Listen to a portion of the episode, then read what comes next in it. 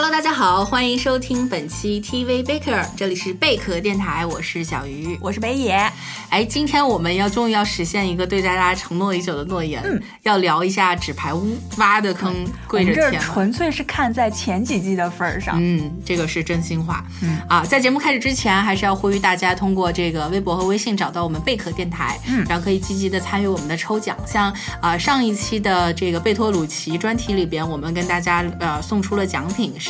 他的这个《遮蔽天空》这部电影的原著小说，对，非常的优秀。然后呃，我们会抽抽取几位幸运听众来送出这个奖品。你现在还有机会通过微博以及我们上一期节目下面的评论来参与这个抽奖。然后我们在这个之后呢，还会跟大家就是分享《狗十三》和《海王》这两部近期非常不错，我们天选的这个 院线电影跟大家来推荐，千万不要错过啊！我们今天要说《纸牌屋》。这个片这个美剧啊，就是它呃本身的本身的话题性足够强，对，这真的是里程碑意义的里程碑意义的。虽然说中途因为就是凯文史派西的这个 Me Too 的的问题，被吐掉了，被被吐掉了。那这个我觉得就不为他说话。但是呢，这部这部剧之前的它的从它的一个根本上，它的质量上来说，我觉得还非常值得去分享一下啊。就是真的是他这部剧本身 don't deserve it。哎，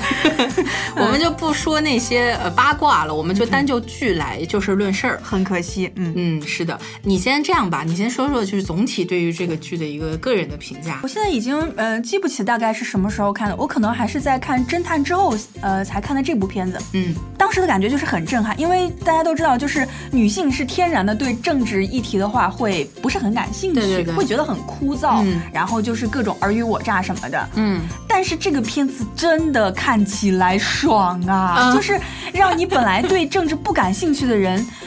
你觉得它是一个新的天地，特别的有趣，就像那个过五关斩六将一样，升级打怪。对对，爽，只能说是爽。嗯。那你后面还这么觉得吗？好像第一、二季是挺爽的。是的，后来后来你觉得怎么？坦白的说，就是基本上他当了总统之后，这个这个剧就没劲了啊。我因为是后看的，我没有一直跟这个剧。然后在因为我在看之前，他们都说这个第一、二季最好看。嗯。然后呃，第第三季他当上总统开始跟解决俄罗斯的问题了，就就不太好看了。嗯。但是我觉得第四季也蛮好看的，因为他第四季主要讲了他跟另外一个呃共和党对共和党的这个呃。呃，这个票选出来的总统候选人，他们俩去竞争总统的这个，呃，这个这个大选。然后我觉得这个过程还就起伏，它前面有一种升旗打怪，那这个呢就是突出重围，其实也有一种爽感在里边。然后第五季就就就质量就又不行了，就是就是就是感觉太有有一点 low，有一点小家子气，其实跟第三季一样，其实是有一点。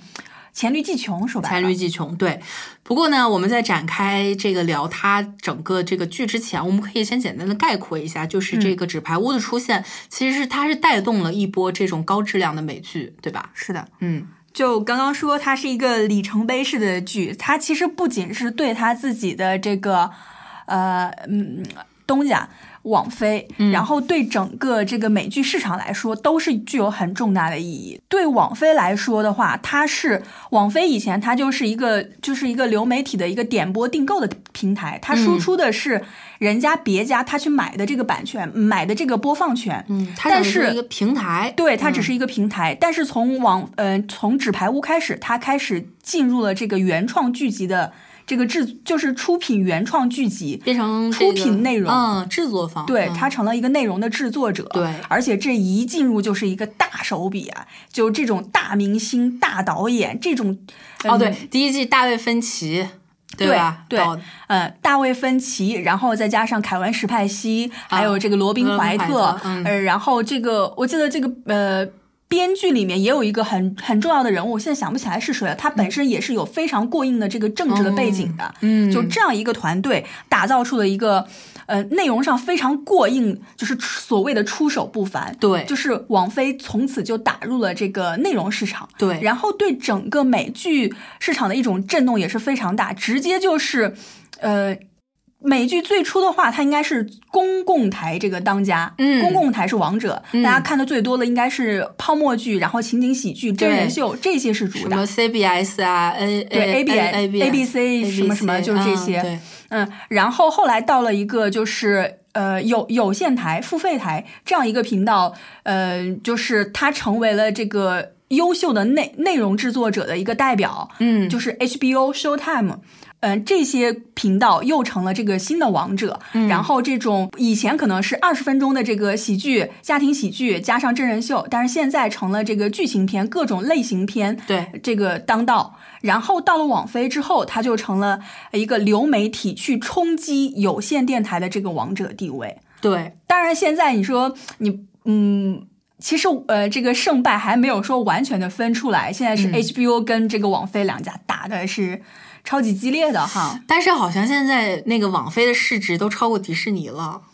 呃，这个我没有具体的数值去论证哈。因为网飞它的整个现在制作的这个就网撒的很大，当然这个也容易出烂片。但但是它这个背后的这种资本的，可能这是一种呃一种趋势吧，就是一些这个领头的资本家，他会更相信网飞是未来的一个种子选手，先把跑道站上吧。不管怎么说，就网飞自己来说，嗯它每年的这个呃内容投内容投入是每年是翻倍的增长。是的，是的，嗯而且它现在跟呃，刚刚我们说呃，去跟那个迪士尼的市值比，虽然我不知道这个具体的市值是多少，但嗯是从以前网飞跟迪士尼是有这种合作关系的，就是迪士尼家的东西是放在网飞的平台上去的，啊但是现在迪士尼要把这些东西要收回到自己，他自己要去建搞了一个迪士尼 Plus，对，嗯。这就可见，就是现在这种呃流媒体的这种方式，就成了一个新的竞争渠道了。对就是所以就是迪士尼，他意识到自己受到了这种威胁，他要把这个东西收回来，我自己做，我为什么要去给你做嫁衣呢？对吧？，对，嗯现在给我的感觉就是 HBO 更像一个就是很稳的一个制片厂一样的感觉，它有它自己熟悉的、熟悉的东西。嗯，对对。然后网飞他们这种新兴的，可能他还在寻找这自己的一个方式，嗯包括他去呃去去去各种尝试，这个还在摸索的过程中。我我觉得是觉得现在 HBO 它显显现出一种就是相对来说比较被动的一种状态，一个是呃大家都知道当时这个侦探出来就是为了去抵抗这个纸牌屋的，是吗？这个我还真不知道。就 嗯侦探是要比这个纸牌屋晚的，然后但是它也是但是侦探是单元剧，还不太一样。对，就是呃，侦探其实也开创了一个，就是现在这种单元单元剧嗯呃，有时候我们会叫诗选剧，这种啊形式会、呃会好。对越来的越流行。对但是当时来说，它是去跟呃纸牌屋去对抗，他们的这种共同点就是。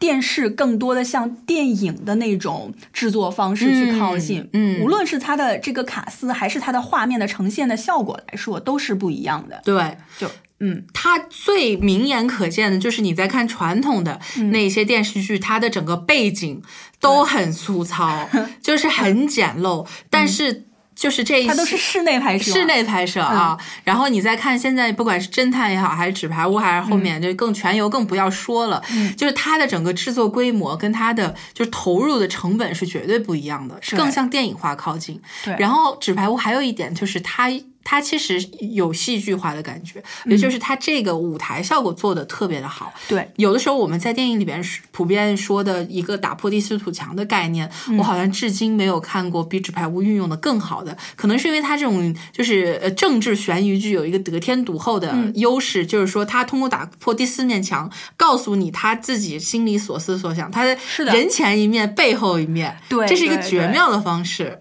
嗯。对，所谓的这个打破第四面墙，其实我往戏剧的理论上靠的话，应该是更接近接近于那个布莱希特的那个渐渐离效果，就是嗯。让你、呃让你去跟这个剧集本身保持一定的距离，时刻提醒你说这不是一个真实发生的，他转过来现在去跟你对话，让你理解到他就是一个剧中角色，让你从刚刚沉浸在的那种呃剧情里面突然抽离抽离出来，嗯现在去跟这个人物去对话，嗯嗯，这就是所谓这个戏剧里面的一种呃效果。当然，这一点呢，就是纸牌屋其实呃。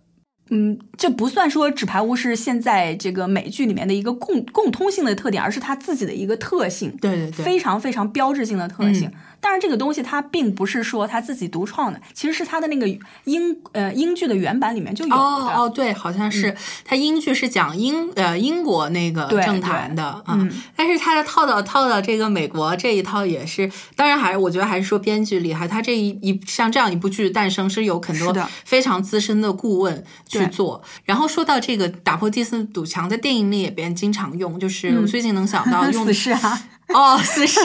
但我第一个想到的是大空头，哎。嗯，大空头那个，他是他打破第四面墙的频率非常的频繁，对对对。因为他是我觉得这种运用这种呃技术的一个运用这种表达的，他肯定要有一个诉求，像是那个电影的诉求，就是它有一些金融方面的东西和、呃这种，因为金融跟政治其实在美国是很相似的两一种，它也要就是也是一套玩法，嗯。然后也是一套各种说辞，就有的时候你必须要通过这种方式来更加的去理解这个人物，像注释一样。对，就真的像这作者是、什么货币单位，是不是？译者注，哎，作者，注。对，有点这种感觉。这个我觉得是纸牌屋的一个特别好的地方。嗯，我觉得纸牌屋它的这种打破第四面墙。呃，一方面是他，他其实并不是去给你做这个呃政治手段的一个注解，反倒是他在这个叙述的过程中，他希望你去呃从另一个角度去理解他的动机。对，当然，你这个时候其实还是在怀疑他跟你说的这句这些话也并不一定是真的，你会就是所谓的我们去怀疑他的这个真实性对，嗯，而且他会有一种很讽刺的效果，因为就是刚刚你说的两面三刀，他一面跟人家去说一些特别体贴的，然后嗯。真挚的话，而转头就告诉你，就是呃，就就是一个 F 字头就出来的那种感觉。然后这个里边必须得提，就是凯文·史派西演技真的是真的超神。他打破第四面墙的时候，有时不需要说话，他只需要对着镜头神邪魅一笑，你就知道好这个心心里的小九九。他就是你看的时间长了，你对这个人物非常了解，对你就知道他在现在在想什么。对他一个眼神你就知道他是在呵呵。对，在呵呵，在在干嘛？就是等着瞧吧什么的。对对我就记得特别印象非常深刻，在第四季里边，就是那个那边呃共和党的这个总统候选人是一个，就是是我我形容就是金发的亨利卡维尔，就是非常帅，然后就是乔尔金纳曼嘛，啊对自。杀小队里面的那一个，对，我就是当时就我看的时候就感觉天呐，这不是金发大超吗？就是 那种美国英雄的感对觉。他就是那样塑造啊、的。然后是一个非常熟悉跟媒体打交道，很会去注重、去呃刻画他的形象，包括他一个完美的家庭，对对，就是让大家变成一个憧憬，就是是一个表演型人格。嗯，然后有一次，就是他第一次去到白宫，这跟这个夏目总统在白宫的时候，就路过那个走廊上有一系列这个总统肖像嘛，然后夏目就说了一句说，哎呀，你这个你这个什么是第一次来白宫吗？然后他就闲聊，他就说哦，不是，我小的时候来过一次，然后当时我跟那个里根总统握了手，然后这个时候那个就夏目总统就打破第四面，对对着镜头说一句。Of course you are，就是我当时觉得哇，好妙啊！因为里根总统是演员协会的，你知道吗？这种感觉就是他，他是一个表演型人格。自己在发弹幕，你知道吗？然后我真的是当时自己在发弹幕，然后然后就当时那种他只说了三个词，就是 Of course you are，然后就觉得四个词啊，四个词。当时我觉得这个信息量还有这种妙啊，就真的是哇，让人叹为观止。当然，这个前提是你还是要有有一定的。就是能跟上他这种这种节奏，对嗯，对，他的里边的信息量还是非常大的，是的你得能反应过来，就他这种讽刺，讽刺的点在哪里，你知道吗？就是把他讽刺是一个戏子，就是戏子这两个字。有时候你自己呃跟不上速度也没事儿，字幕组已经替你都安排好了。这一点字幕组特别好啊，一定要找个靠谱的字幕组。这我我看纸牌屋，我学了不少这个美国的政政坛的这些玩法，还有它的一个整个现状。因为这个里边它有一个很大的内容亮点，是它会跟现实之间有一个虚实的对应。是的，嗯，你会在，尤其是你碰到好的字幕组的时候，他会在末尾给你指出来，他在这里边发生一件事，可能是美国现实中的某个总统他确实这么干过，什么什么的。对对对，尤尤其是虽然说后面这个质量会有下降，但是你看到那个呃呃俄俄罗斯的那个总统出来的时候，会真的很想笑，因为他长得跟普京是普京长得一模一样。嗯，对，虽然说他是。所谓的这种情节剧，就是剧情的是连贯的，对但是其实它每一集还会集中的对、嗯集中的展示呃某一个等于说是打怪升级的某一关，嗯，但是它背后其实都会有一个原型存在。对呃，比如说是什么什么丑闻，比如说什么什么事件，对它都会在呃背后讲出来，或者是说这是这个呃政党选举中的某一个环节，嗯它都会把你就是把这个过程阐释的非常的清楚。嗯，我觉得他每一季还会侧重表现一个他政坛的一个侧面，对然后把这个侧面放大化，甚至他每一集去做这个的。嗯，你看让我印象非常深刻的第四集，他第四季做的是一场大型的秀，他是把选举做的像秀一样，对。因为因为也是就是他们夫妇俩要要动用一些手段，让他们俩夫妇的就是分别当选总统和副总统嘛，嗯，然后就会发动全国，就是让党派选举诞生候选人，而不是总统指派这个副总统。就是说那一场就是把美国现在政治作作秀的这一面彻底放大化，对。像开演唱会一样的，然后所有底下听就是像那个粉丝一样，然后为你的这个摇打旗 call 呐打 call 哦，真的打 call，、嗯然后然后叫他喜欢的候选人名字，就是就是娱乐化。然后那一季里边演员也频频说到，就是说说到这个，其实现在呃政治就是 show business。嗯啊，包括又特别的去呃安排了一个非常像明星、像演员会演的表演型人格是的这么一个他是竞争对手，都是有寓意的。嗯包括他们后来其实是干不过人家，对其实他后来就是使了一个就是很坏的一个就玩儿赖对，嗯就是玩赖的那种招数，让这个投票进行不下去。就是其实呃，大家都可以想象得到，呃，就是。最近的这个美国大选，其实也是沸沸扬扬的，大家都去猜测这个背后是有什么暗箱操作啊什么的，这些其实都跟现实是有所对应对的。，然后有一集我印象特深刻，他一上来是就是。在森林里像搞邪教一样的，就是他的那个，比如说是他美国是这个搞石油的首富什么 Raymond Tusk，、然后他又是对对方的这个什么幕僚长，然后这个 Underwood 就去拉拉票，就是搞一些黑箱操作，就这个这种邪教感觉，就是那种共济会那种既视感，对他们还穿了一件什么衣服，跟三个党似的。大开眼界那种感觉啊！对对，嗯大开眼界。就是这种，我觉得你要说它戏剧化，它真的很戏剧化。嗯，但是呢，你又你又觉得跟这个生活有一种呃千丝万缕的联系，让你觉得有一种窥窥探你平时窥探不到的，感觉。他这种嗯荒诞是一方面让你觉得荒诞，然后在不不寒而栗的同时，你就会想到最不寒而栗的是，这是真的有可能存在的。对。包括第一季跟第二季，它整个升级打怪的过程是暴露了它整个它利用一些法律的漏洞，对，因为在法在在美国就是宪法大于一切，嗯但是不代表说。不能够，你不能够，就是尤其是像他这样的人，你像他那会儿是就是想办法做了副总统，然后我记嗯。得他去、呃干预那个参议院的一个投票，嗯。就是强行利用他的一个职权，然后去就是他总是能够呃想到一些别人别人想不到或者说别人想到而不敢做的一些事情，这是他的一个特点。就比如他当时成为这个副总统，他用的手段就是他先去扶持一个呃这个竞竞选竞选的是州长，对竞选州长的这么嗯。一个年轻的议员，然后你再把他毁掉，这个时候让现任的副总统郁郁不得志的副总统去，呃，去眼馋那个州长的职位，嗯。所以辞了对嗯。辞了副总副总统去做了州长，空出了副总统的位置再给他，对。就这种招数，其实就是在各种利用这种制度里面的灰色地带和各种漏洞，嗯，操纵人心啊，就是他们这个夏目夫妇两个是操纵人心的高手，高手，高高手，所以他们才能够，就是你。这种人是那种你看透了他，你不爽他，但是你奈奈何不了怎么样，就是那种我就喜欢你看看不惯我，但又干不掉我的样子，就是那样，的。拿他俩没办法。然后最后弹劾总统之类的，你会发现里里边有一句台词我印象蛮深刻，就是所有 Underworld 碰过的东西都坏，肯定最后都 都是死路一条。但是有什么办法呢？就对类似于说，就是只有门口那两个石狮子是干净的。嗯，然后呃，说到对他第一季、第二季，他主要做的是一个升级打怪的一个过程。到了第二季的末尾，他等于说把总统弹劾掉了，然后他去做了这个总统。到第三季，其实就是说北野觉得不好看的一个原因，嗯是因为你发现他在跟俄国打交道的这个过程中，他好像是没那么让你觉得厉害了，是吧？我我的感觉就是，为什么后面越来越不好看了？嗯就是夏目夫妇他们的这种能力是一种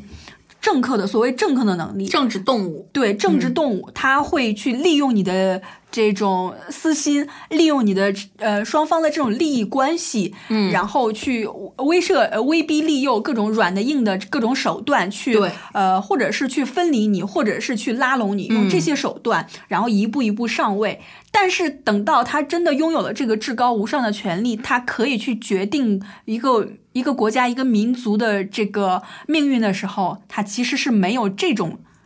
真正的能力的。当他面对一个像他一样强悍的一个角色，就是这个俄罗斯的这个总统的时候，他显得非常无力。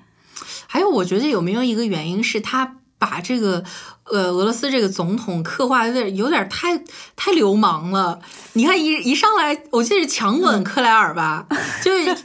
这表现的像个流氓啊。当然那会儿他可能确实是呃是就是彼此敌对的一个状态。我觉得这种流氓，他背后是他的底气足，他才敢这么做。哦，难道不是他本性吗？也也是他本性，嗯也是因为他就嚣张他就是这么嚣张，嗯所以你面临一个比你更嚣张的时时候，流氓遇到比比自己更流氓的人的时候，强势。对对嗯这个时候他以前的。呃，以前的所有的优势都不存在了，因为这个人你没有办法像以前对你的这个下属、你的同僚的时候，用那些手段、手段去拉拢人家，去呃威胁人家都不管用的，人家不怕你，人家权力可能比你还大。但是在我看来，我反倒觉得这个是就是夏目他的一个，就是 Frank 他他就是这样的人，嗯他不是那种可以跟人硬碰硬的。你比如说，嗯，后来就是说，假如说这个共和党这个长得漂亮的金发大超，他可能是会是那种硬碰硬的那种感觉，但是夏目给我感觉就是典型的天蝎座，你知道吗？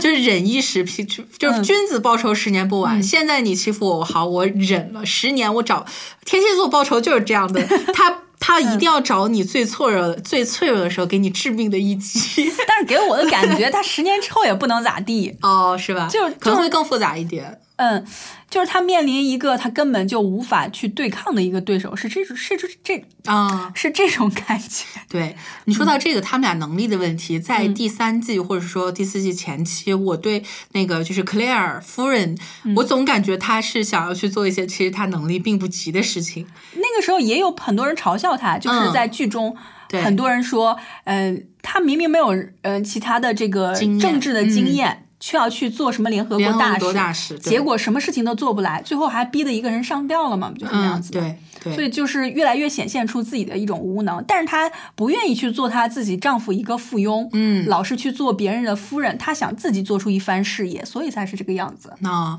嗯哎，我们就有点扯远了，等会儿再说角色。嗯然后还有一个特别想聊到，就是说《纸牌屋》它除了在内容上有这种现实之间的虚实对应，嗯它还有一个就是在这个剧或者说这种同类剧、同类政治剧上，它有一个新的突破，就是。它把一个呃政治制度，它各个方面都复杂的那种关系结构呈现的非常的完整，对吧？就是你能通过这个剧，然后去了解这个呃这个国家的政治制度。我觉得提到这里还是要讲一下，就是整个政治剧这个类型它的一个发展的一个脉络。嗯就为什么这个剧是一个开开拓性的一个呃新的剧呢？就是因为在此之前不是说没有政治剧，在之前也会有这种政治剧，呃，像是呃《白宫风云》，呃，还有还有可能就是不是在它之前，其实是在它之后的什么。哪怕是新闻编辑室也好，嗯就是之前的所有剧集中是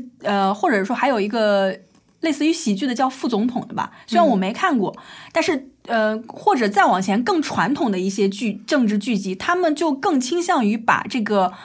呃。尤其是你讲到白宫了，你讲到最高领导人的时候，他们是更容易把这些呃最高领导人给英雄化、理想主义化的。嗯他们展现的是就是一个英雄人物在一个非常困难的一个位置，他是怎么样就是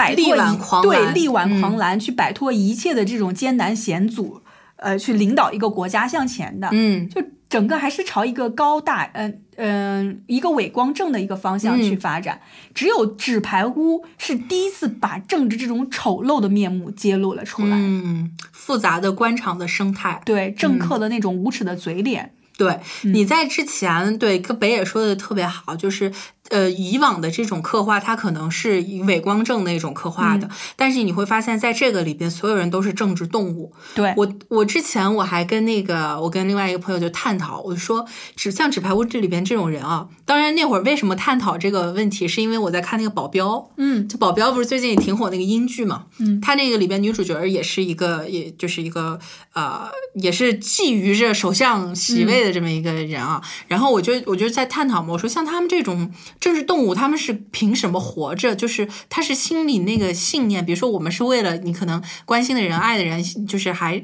这种对于生命的有一种喜喜爱，但这种人他是对于他以除他之外的任何别的生命是不屑一顾的，嗯，然后也没有什么所谓的善与恶，只是对，他是凭着一种本能，就是一种对于赢或者说对于往上爬的一种信念。我觉得这种人真的是，反正我还是挺我我挺不能体会的。可定可能你非得在那个环境里，你才能够感受到他那种感觉，就是你就 是政治动物，所谓的政治动物。对我感受很深的就是在这个剧里，就是刚刚说的，没有所谓的。呃，善恶呀，或者说理想，没有一个人是真正的说为了美利坚真的，呃，更更伟大，然后怎么样去、去参与这个政治事政治事业的。对，所有人都是为了利益，都是为了向上爬。他们的所有的观点也并不代表他们自己心中真正的价值观，而是现在我觉得这一个观点、这一个立场是对我有益的，更能实现的。它是一个筹码，对，是一个 leverage，对，它都是嗯。计算出来的、规划出来的。我印象很深刻的就是他们。呃，那个第一季刚开始的时候，新总统上任之后，他要颁布第一个法案教育法案，对，所以当时为什么是教育法案，并不是因为这个总统他有多么的关心教育，嗯。而是他去计算每一个人、每一个民众最关心的，还有当前他最容易实现、最容易产生政绩的是什么？嗯。是由别人是那个呃。那个那个第一季里面那个记者女记者自己最后推想出来的，嗯她第一个法案肯定是跟教育有关的。对对，就这个时候开始，我我才开始意识到这个这个剧里面是不可能有什么理想主义。是的，嗯然后包括他，他后面竞选他所谓这个美美国什么工作法，嗯，American Work 这个这个法案也是，也是为了争取到他能够支持他的人，对对，就是有一点点在这种生存边缘上挣扎的人，嗯，就是他们没有工作的这种焦虑或者说危机感，而不是说我衣食无忧了，我坐在这儿，我开始想你这个人到底好不好？他好像不需要，他也不很很怕，就别人真的看透他，嗯。对，所以他就是只能是通过这么一个角度，就是像你说的，他去争取一些对他自己有利的益的一些法案，包括那个克莱尔最初步入政坛的一个契机，也是因为要颁布一个什么反性侵、反、嗯。反军队性侵的一个法案，也是因为他。他就是突然抓住了这个机会，也是通过就是一个谎言，但是他就是看准了这个机会，然后就就就就等于说开启了这个自己的仕途啊。对他们所颁布的每一个法令，并不代表他们自己真实的想法。比如说，他那个时候，呃，就很尴尬的，就是有一季里面，呃，人家要求他对于这个堕胎这个事情嗯表态，这是每一个领导人都会面临的。堕胎是一个非常敏感的问题，你到底是支持还是不支持？的是的但很尴尬的是，按理说。以他的这个身份，他是应该是反对堕胎的，嗯但其实他自己年轻的时候是做过这件事情的。对，嗯，哎，这对这一点是总结的一个官场生态，就是他这个所谓的政治动物到底是怎么回事儿？对史牌屋演的是非常的就是入木三分。对，还有就是，嗯呃，在呃这个政坛里面，大家到底是怎么升级打怪的？就是夏目到底是利用了什么手段，最后一步步爬上来的？嗯，其实你越看到后面就越明朗，他用的手段其实是就那么几种，嗯，威逼利诱，威胁对你，啊分化嘛。对，这个就是要我我们要说的下一个，他做的嗯很好，他把这种复杂的呃关系结构，嗯。展露的特别好，而且他是用一个一个的事件去展露他这个，比如说部门跟部门之间，部长跟他是他这个总统、国务卿，然后副总统跟这些什么的，他把整个复杂的关系结构都展现的非常的呃，就是他是通过事件把利害关系给表明了。还说到就是我突然想到那个保镖，就还说到那个保镖，我当时其实有一点不明白，就是说为什么那个就是说女主角她要跟国土安全部去合作，然后把这个逼着首相退位，这样子她可以当首相。但是呢，就是这个应该是他内内政部吧，好像内政部就是要阻止他做这件事情，就是因为当你一个总统或者说首相，总统也好，首相也好，跟你一个国家的间谍搞间谍的一个秘密机构。嗯，关系太近的时候，就是你的嗯国家的某一个政策会不透明，越来越不透明。对，你就等于说养出了一个怪物。嗯，你 FBI 也好，那会儿胡佛，我我是看那个小李那个胡佛才才了解这个侧面的，就是说，当你这种国家的谍谍谍战机构，如果跟你你的执政党有太太赋予被赋予太多权利的时候。你这个是就等于说养出来一个怪物，这个怪物变得越来越大。你啊，东厂 对东厂举得很好，就是后来就是会失控，谁都控制不了它了，这个很危险。其实都是有它内在的一个逻辑的，包括纸牌屋里边也是，它这个里边的你一回想，它都是一步一步都彻底的规划好，尤其是他在把自己的手里的所有的筹码先码好，这个筹码是用来干嘛，这个筹码用来干嘛，然后有一些连锁反应。统揽全局，尤其他当党鞭的时候，他那个办公室里挂着所有的人的那个条，对对名字条，就然后他在上面贴，就把每个人怎么怎么样，就是有一种在下棋啊，对，其实政治到最后在这个里面体现的就是一种博弈，是一种力量的调配制衡嘛，对，调配与制衡。哎，这我觉得这个说起来，因为我们也不是专业的，可能这种复杂生态结构也也也那个说不太清楚。我们还是更多的会聚焦于这个人物，就说这剧集里面的几个关键性的人物，除了他政治动物的一面和除了他升级打怪的一面，其实他人性的一面，这个剧也展现的非常的是的深刻。对，那个比如说主角儿。就是夏目总统，他在这个里面用了很多别的角色来体现他的性格。我就记得那个、那个、那个烤烤排骨的那个黑人老头，那个肋排，对，那个肋排，他是一个最普通的普通人。但是呢，你会通过他们俩的相处模式，因为那最后我靠，那老头我觉得屌爆了，就直接就当着，因为他那会儿已经是总统了，但是当指着他鼻子骂你，你压住一个傻逼，就是到这种地步，就是把他把那个 Underwood 对于普通人。不屑和不尊重的这一点表现的非常的透彻，他他心里是对于众生其实是没有怜悯的，是的，然后也会看不起那些底层人，其实他本质上是一个这样的人。对他一开始表现的那种所谓的和蔼可亲，每次去跟人家当当老朋友一样聊天什么什么，最后当别人向他提出一个小小的要求，需要他去帮助的时候，嗯，他是根本不愿意去担一点一点的一点点的风险的，他有的时候会施舍。真的是像施舍一样，嘴上说哎呀你是咱们好老朋友了，但是其实是一个就是他自己无伤大雅一个施舍。最后人家要走了，还说哎呀你走之前你再给我烤顿排骨吧。然后人家怒了，说你从来没有尊重过我什么什么。我觉得很很很那什么。还有他对于那个后面为他牺牲掉那个保安也是，嗯，他之前也是因为自己使的一个伎俩害保安没有工作了，结果他反过来就好像救了那个保安一命，然后这个保安就自此对他这个死心塌地。对。对对，最后就是为他挡了一枪。就有的时候你会觉得他对于身边这些人好像是关心的，但其实真的没有。他他真的不关心任何人，是笼络。嗯，对，笼络。他给你的那些好处，前前提一定是嗯不伤及到自己的利益。对，就是他就是刚所谓的说的施舍。对我随手就能给你的这点好处，嗯，我不在乎的这点好处。还有什么？你觉得他这身上特质很很明显的？还有一点，就我觉得他是，嗯，一个非常能够操纵人的一个人，嗯，而且特别迷恋于这种掌控力。对，呃，用各种手段，像刚刚所说的用政治的那种手段，包括他还会用。比如说性的手段，嗯，就是在第一季里面，他跟那个记者，嗯，对，呃，凯特马拉演的那个记者，他们之间的那种关系，他呃，第一次见面的时候，他就非常不屑的去点明了对方想用一什么魔术魔魔术胸罩去引诱我的这种小伎俩，非常不屑的就点出，但是他还是跟他上床了，嗯，就是他想用这种性这种呃这种主导性的这种地位去。控制这个女性，对这些消息是我喂给你的，你所做的这些都是我授权给你的，你是我的一个棋子，是这么一个形象。对，呃，他他在第一季里边说了一句话，他引用了一句瓦尔德的话，就我印象特别深刻。他就是说，呃，这个世界上所有的事情都是都是为了性的，除了性本身，性是本身是关于权力的。这不是弗洛伊德的话吗？这是王尔德的话。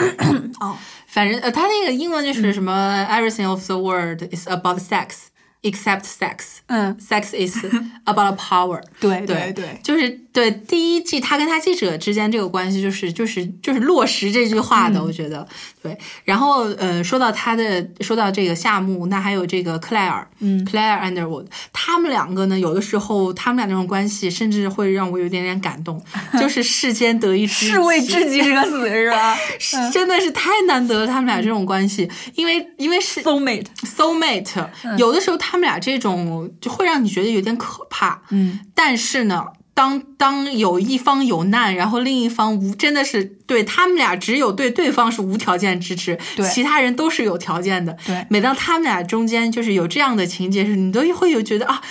还挺感动的，你知道吗？这种这种感觉。就是只有面对对方的时候，他们可以毫无保留的展示展示出自己最真实的一面，嗯，不用再作伪。对我知道你是什么样的人，你也知道我是什么样的人，但我全盘接受，就是这种感觉。但是他们俩就是镜面人生吧，就是一模一样的人，只不过一男一女。对，但是有的时候你换一个角度再去想的话，其实也不过是所谓的利益共同体嘛。哎呦，我觉得超过利益共同体了，他俩那嗯感觉真的是 soul 呃 mate。有前几季里面有一个很小的细节，就是嗯剧集也,、也呃安排的非常好，就是他们两个经常去抽烟，抽烟的时候两个人共抽一支烟，这个、嗯这一点就非常好。很妙。嗯当然，他们后来还一起上了同一个男人，这个事情就是保安嘛，我们就不再说了啊。对，到最后他们两个已经没有夫妻之实的时候，就是他搞了一个那个是那个那个写书的那个什么。对对，养了个男宠嘛，对，养了个男宠，然后我印象特别深刻一句，那个就是 Frank 跟那个男宠说，就是意思是你不要对不起我老婆，对对对，怪，嗯，不要辜负了他。对，Don't cheat on my wife，、对这个很很有感觉。然后对，说到这两个，除了这两个人物之外，其实贯穿整个六季的还有另外一个人，就是他这个幕幕僚长，嗯，Douglas Stamper。嗯，我觉得首先这个名儿起的太妙了为什么？，Dog，嗯，就是狗啊对对，他就是对 Frank 忠心诚是忠心耿耿的，一条狗。，loyal dog。对，然后把这个灵魂啊什么都都出卖给恶魔了，其对实是这样的。但其实他对呃夏目夫妇两个人的感情还不太一样。对他主要是 Frank，对，嗯。但他对这个克莱尔是有一点愤恨，有一点怨恨之情的，对，也导致了他在最后一最后一季的这种内心的各种强烈的挣扎对，到底要不要全盘托出这个真相？他有一点病态的这个人，真的病态。对他对于就开始那个 Rachel 那个妓女，还有后来他因为就是为了给那个 Underwood 早点换那个肝脏，对而牺牲掉那个人，然后又接接近人家的老婆，都有点像那种就是杀人犯在行凶之后再再回去看现场。是的，他对于自己的这个犯罪痕迹是有一种迷恋的，嗯。有点像那种变态杀人狂，会会回去欣赏自己的一个事迹，嗯嗯，然后比如说他害了 Rachel，然后又跟 Rachel 去好，然后他杀死人家老公，然后又去跟他老婆又有产生感情联系，嗯。都有一点这种变态杀人狂。突然感觉。大卫芬奇的两部神剧有这个 交叉了是吧？什么？心灵神啊探呀、Mindhunter，对。对，真的是太太，哎，我觉得太妙了，这些人物设计都。虽然说，呃，很多人都评价说这个剧里对幕僚长这种身份的解读其实是有所偏颇的，就是在这个剧里面。幕僚长真的成了他的一条 dog，就是各种帮他当打手。对但其实，在真正的政治当中，幕僚长是一个真的是军师一样的人物，啊更是头脑。诸葛亮，对，所这在这个剧中，只有当他离开 Frank，呃，跟这个夏目不在同一个画面的时候，他去面对别的人的时候，你才能看到他的这种强势。嗯，就他自己也是一个很厉害的人物，但是一旦两个人同框，他立马就成了一一条条温顺的狗。对，嗯、但是这个这个这种角色，我觉得真是太妙。我可能在别的那个剧集或者电影里边，好像也没有见到这么类似的。也可能他笔墨这么多啊，六季的时间去刻画一个人，对确实是非常丰满。，对，在这个剧里面，这个贯穿始终的，除了夏目夫妇之外，好像也就只有他了，对，不多，并不多。然后还令我印象深刻的，刚 刚才那个表演型人格总统候选人已经说了，嗯还有一个就是他呃，他当总统之后扶正的这个党鞭就是 Jackie Jackie Sharp、这个女的，对，这个女的让我印象很深刻的点在于说，因为她她一直在摇摆，这种人就是她不是彻彻底底的政政治动物，她其实还是有一点良知在。其实她那不叫良知，食得咸鱼抵得渴。他是那种这咸鱼我吃了，但是我忍不了这渴。我觉得这是他人的问题，哪怕是你一件事情做到绝对，我都我不认同你，但是我会尊重你的，我会尊重你的这种就食得咸鱼抵得渴。他不是，他想的，他是一直在摇摆，比如说先跟 Frank 达成一个协议，然后后来回去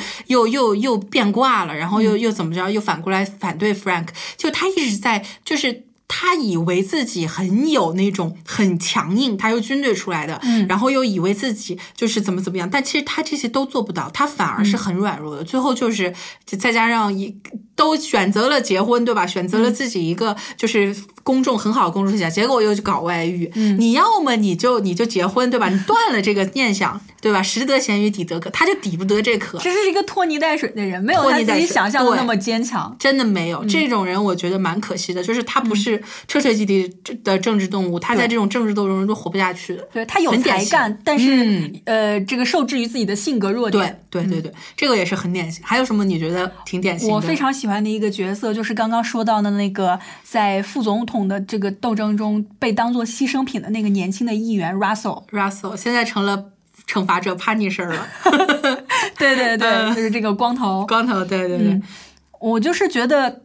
就是他的身份真的是一个彻彻底底的牺牲品。他一开始只是一个普通的议员，对但是被这些人选出来，因为这个人好操纵，所以他们先去扶植他的这种自信，先让他觉得我自己是一个有才华的，我是一个能做大事的人，然后在当他已经信心满满的。觉得自己已经能成为一个州长，能成为一个伟人的时候，再给他设套，让他这个公众形象一落就是一落千丈，成了一个、呃这个这个酗酒，最后导致他整个人从最高峰到了他的人生最最低谷，对。受不了这个打击，最后是自杀了。对，所以我他还不是自杀，其实 Underwood 对对对对对，但是他那会儿已经完了，对，已经完了，他被伪装成了一个自杀的这个样子，对但是真的是那个时候他已经完了已，经完了，嗯他整个人已经彻底的心都死了。对，那那个娱乐圈那个词儿叫啥来着？就先把你捧红，再把捧杀，对，嗯被捧杀了，这就是对对很典型。还有什么人物？你觉得还就是还有第一季的女记者，我觉得我喜欢的角色似乎都在第一季呢。哦，后对他那个那个 Zoe 吧，那个对 Zoe 那个也是那个女孩，就是非常有野心。对她是那种如果说她不是那么的呃，就是恃才放旷的话，她是将来会大有作为的一个对女人，对对很毒，然后又没有下限，我觉得这个对，没下没下的。这种人很可怕，但是就是因为他太自傲了，这个是年轻的一个缺点。我我记得很清楚的几个细节嗯啊，当然都跟性有关，我不知道为什么。有一个是他跟这个夏目总统刚刚上完呃上完床以后，嗯呃，然后这个窗户玻璃上有这个哈气嘛，嗯，呃，然后他先在上面画了一颗心，然后你就会觉得这是一个小女生，嗯两个人这种逢场作戏的这种爱情，画了一颗心，结果他就在上面又添了一笔，就变成了一个不可描述，啊，所以你就觉得这个女孩的形象非常的就是跃然纸上那种感觉，真的是。栩栩如生的，对，嗯这种年轻人就是野心超级大。对，而且就是他有一点，他觉他自太自以为是，太自以为是。自以为自己很聪明，但是不知道在自己上面是有一个更强大、更成熟、更老成，嗯，像老狐狸一样的这个老团体，对，他是他是打不过的。玩不过的，对，还有一点就是能够说明他真的是一个不安于现状、现状的，一直在蠢蠢欲动的这样一个呃姑娘。嗯，另外一个场景就是她那个时候已经选择跟她的男朋友就是讲述了所有的真相，就两个人说好了，就是以后要好好的，嗯然后去这个揭露夏目总统怎么怎么样，然后就是走这个正规的这个成功之路嘛。嗯，但是有一次两个人，呃，这个上完床之后，就上床的过程中，你会觉得他当时表出了表现出了那种非常厌倦的，觉得很无趣，简直要打哈欠的那种嗯感觉。然后说：“你完事儿了吗？我完事儿了。”就是那种他不甘于现状，对他不愿意做一个平庸的人，他一定要走最危险的那条路。你看，其实他呃，我觉得还是出身出身也是个问题。你像 Claire 也是这种女孩儿，她年纪轻嫁了夏目，然后也是充满着野心。但是一个是因为就是 Claire 其实家境也蛮好的，对南南方的大家闺秀，包括第四第四集展现她那个母亲，我靠，那个母亲简直简直了，就是那种典型的南方的那种嗯家庭里的毒妇，就像那个那个最近那个叫什么 Sharp。Sharp term 叫什么利器？利器利器里边那个妈妈一样的，就是、就是南方 Texas 这种大家闺秀一个妈妈，很可怕的。在这种就条件下长大的，就是 Claire，你可以想象她大概是一个怎样的性格。但是呢，就是 Zoe 她她没有这种先天性的优势，她有野心，然后她也。尽了最大的努力去获得了这种渠道，但是他的这种就是我觉得还是有一点点就眼界有点太小了，他对于这个世界的了解实在太不够，但是又又他那种野心又把他自己仗得非常的大，对他其实缺乏实战的经验，对，但是他以为自己的聪明是能够弥补这一点的。我觉得就是也就是眼界小，嗯就是小小镇出来的小姑娘，这个起点太低了。对，而且她不愿意去，嗯，那个慢慢的成长，她就是想抄近路，她一直是想抄近路的。嗯，对，我觉得他跟 Claire 是两是两种，就是相同的人，但是起点不一样的两个孩子，一个天生优等生，一个就是差生。那最后的结局就是这样。然后，对我们说完这些人物，其实值得说的人物真的太多了。对，但是总的来说，就是还是说到他整个剧的一个制作，嗯，是方方面面都很。独到的，比如说嗯第一季他请到大卫芬奇这样的就是电影大咖，嗯去去做，我觉得不一定整个十三季十三集都是他导的吧，但是他这定调的作品，对，这就是所谓的这个，嗯，美剧里面有所谓的这个 pilot，就是导导航集。对就是先有一个大咖的人物，这个剧集的灵魂人物，去把这个剧定一个调，告诉后面的来的人，这个剧应该怎么拍。这个人物在这个剧里面就是大卫芬奇，嗯，他先把这个剧情是是冷是暖这个调性，然后距离你是近是远，第四堵墙应该怎么打破，有一个什么样的微妙的分寸，先都给你告诉你了，嗯然后后来者只用遵循就行了。对，嗯，就是领航者，他不光是这部电影的这个剧的领航者，还是整个就是政治惊悚剧的一个领航者。嗯对就是翻回来又说到纸牌屋它的一个地位。嗯我记得，因为它是一三年出的，然后是一四年还是一五年出了一个，就是是呃帕特里克。帕特里克演的一个叫做桃色政客的一个政治惊嗯悚剧，气质啊什么都特别像，包括那个男主跟女主的生态，就是帕帕特里克那个威尔森吧，还是叫啥？就是演那个招魂的，哦招魂是的啊，然后他老婆就是跟克莱尔一样的，还是那个谁，是是色后演的，色后那个角色、Thursy 那个角色演的。我觉得，因为那会儿纸牌屋不是那个全全游也火了、，Thursy 这个角色也也立住了，所以找了那么一个演员，就演这种女女性的政治动物嘛。嗯就是我觉得夫人对，我觉得他那个那个电影就彻底就是纸牌屋的这种这种模式，嗯但是你跟纸牌屋比，那个简直就是 low 逼，他就是讲了一个政客不断的去招妓这个事情，然后就是忍不住一定要招妓，就是 这太 low 了，你知道吗？就。你没法比，就在整个这种政治惊悚剧里边，就纸牌屋它达到的这个高度，我觉得已经很很难再去提及了。对，因为纸牌屋是那种真的知道我要一个什么样调性的东西出来，嗯非常准，稳准狠。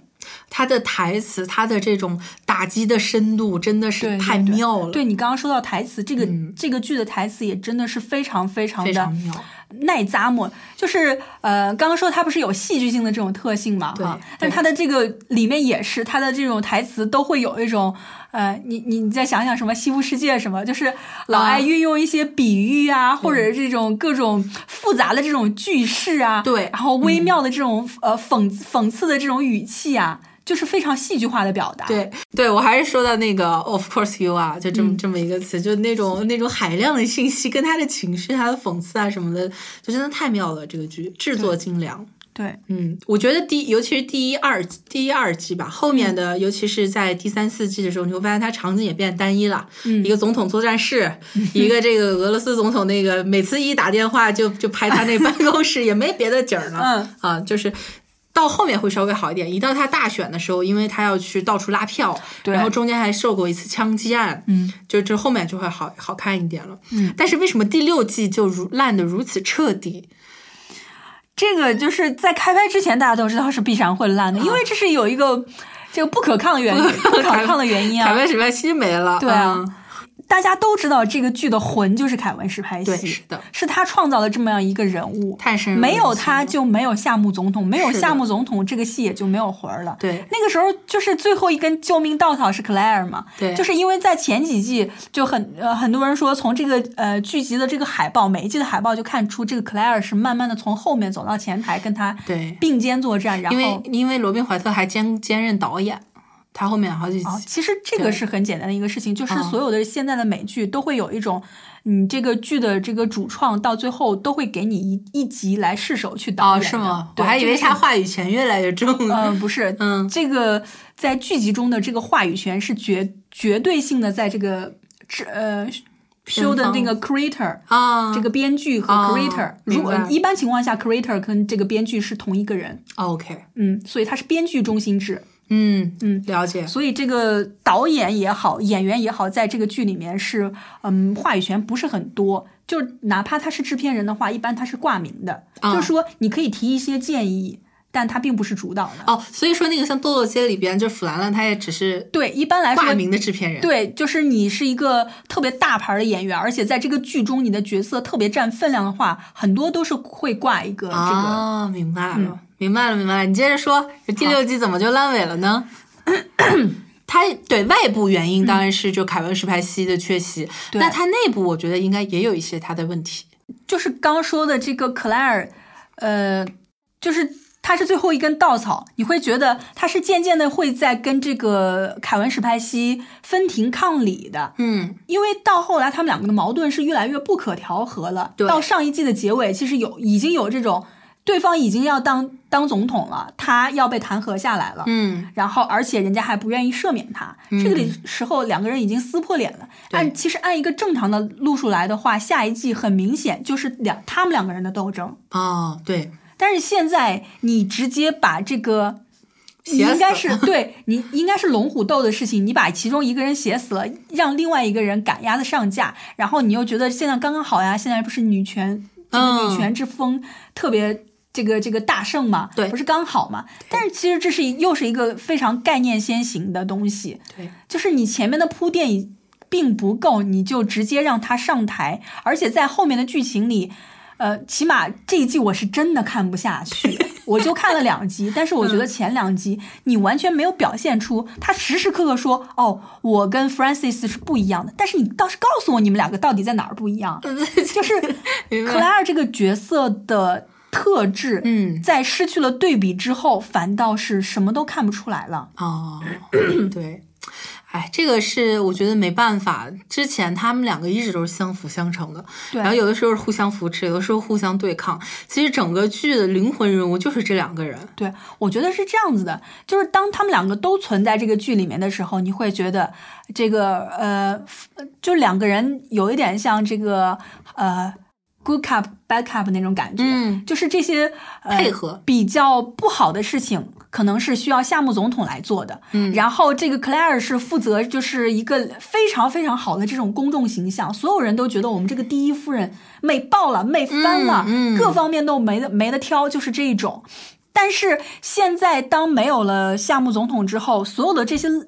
这些脏肮脏的龌龊的事情，也这些比较果决的这这些决定，也是需要克莱尔本人来下。嗯，这个时候你怎么能让自己又又去做这些肮脏龌龊的事情，然后又保持一个良好的公众形象呢？嗯，就这两者之间是不可调和的，而且就是在第六季里面会展现出他各种，我觉得是一种非常无能的表现，就前面被被这个幕后的这种财团有点像无头苍蝇一样，不知道自己该怎么办，束手束脚的。对对，其实失去他的魅力。在美国，确实是财团最有话语权，是这个食物链顶端的。但有的时候，你把它这个这种生态一下子呈现的太过直白，就失去了它一些值得咂摸的地方。对你应该是。有受到他的制约，但是你不能完全被他给控制住。对对，你完全被他压住了之后，克莱尔这个形象完全没有魅力可言了。所以说第六季总的来说是还是比较失控的。嗯，只能说我们就是还是因为一代神剧嘛，还是要欠他一期节目，这 么说还是要稍微聊一下，然后他的这种地位，还有他的这种里程碑的意义去分享一下。啊，如果说我觉得嗯，可能看过《纸牌屋》的人应该也不少，尤其是。前面至少第一二集吧，第二季这种很精彩的部分非常值得一看。呃，那我觉得差不多，咱们就就聊到这儿，因为这个展开的话就太多太多了。嗯啊。好，那差不多本期 TV 贝克就聊到这里。然后我们在下一期那个节目预告呢是《狗十三》这部电影，嗯啊，一部非常好的曹保平导演的这个青春片，然后又有一种啊这种悬疑的气不一样的气质，就是跟以往的青春片还是蛮不一样的。我我个人看了还是比较喜欢，所以啊，如果大家有机会的话，也希望能去支持一下，因为在这个同一档期海王的打压下，这部片子应该会比较惨，但是我觉得还是。会还是值得一看的啊！下一期会具体跟大家来分享一下，就是这个观影感受。嗯，呃，我想想，上一期我们聊的是这个贝托鲁奇，然后会有一个抽奖。那么在微博和我们这个贝托鲁奇的节目的评论下面，如果你这个积极发言的话，我们会抽两位这个幸运的听众，然后送出《遮蔽的天空》这一个电影的原版小说。啊，然后希望大家可以踊跃参与。然后你想要听到什么的什么节目啊，什么美剧啊，什么电影大师啊，也可以通过这个微博、微信来告诉我们啊，我们会尽量的满足大家的愿望。是的，好，那本期 TV Baker 就聊到这里。我是小鱼，我是北野，我们下期再见啦，拜拜。想要更好音质和录音体验，欢迎您来新唱录音棚，地址永嘉路三十五号五零一到五零二室。电话：幺八九幺七零七零二六五。